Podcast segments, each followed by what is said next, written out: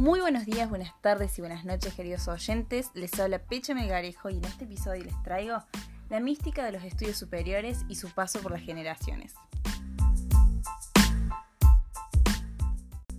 A raíz del marco teórico que envolvió la tan famosa y renombrada reforma del 18, las disputas por la cuestionada ley de educación superior y la enseñanza universitaria en épocas de pandemia, nos encontramos ante la necesidad de establecer relaciones entre estos sucesos, para así poder reflexionar acerca de qué conseguimos, cómo hacemos uso de ello y qué nos falta por conseguir. Ahora bien, hace un siglo atrás, estudiantes universitarios formaban un comité pre-reforma que, sin atender a los vientos de cambio que envolvían aquella época, comenzaban a divisar la necesidad de un cambio a raíz del límite horario impuesto a sus actividades nocturnas. Esto nos lleva a pensar, ¿qué tan fuerte e importante es, fue y será el distendimiento de los estudiantes universitarios, que a raíz de la falta o límite a ello impulsaron la más grande reforma educativa de la historia? De esta forma, podríamos cuestionarnos, ¿cómo es la vida del estudiante facultativo? ¿Qué supone la vida de este? ¿Cuál es la mística que se conserva más allá del paso del tiempo? ¿Cómo impactó en la vida en pandemia? ¿Cómo lo llevamos? Y sobre todo, ¿qué se espera de nosotros luego que esto termine? Creo que es algo que realmente polariza a la comunidad de la UNC.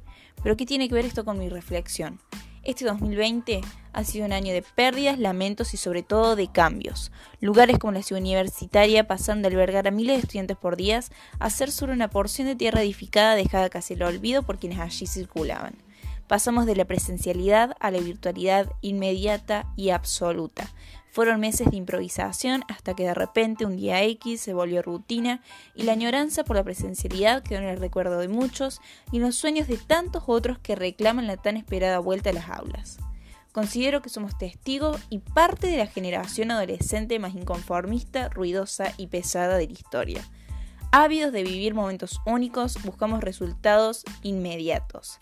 Y si bien hemos conseguido muchas cosas, algo que nos mueve y seguirá moviendo es el deseo inalcanzable por realmente lograr grandes cambios que por muchos años han sido postergados, como ser el completo abandono de todas las prácticas y hábitos misóginos de los sectores sociales más clasistas, el conseguir la verdadera y completa inclusión social, la garantización de los derechos estudiantiles y el trabajo por conseguir nuevos, y todo ello sin abandonar las responsabilidades que suponen el pertenecer a esta comunidad educativa.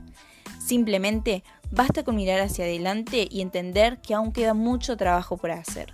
Esto comenzó un 31 de marzo de 1918 con la formación del Comité Pre-Reforma, pero aún no acaba.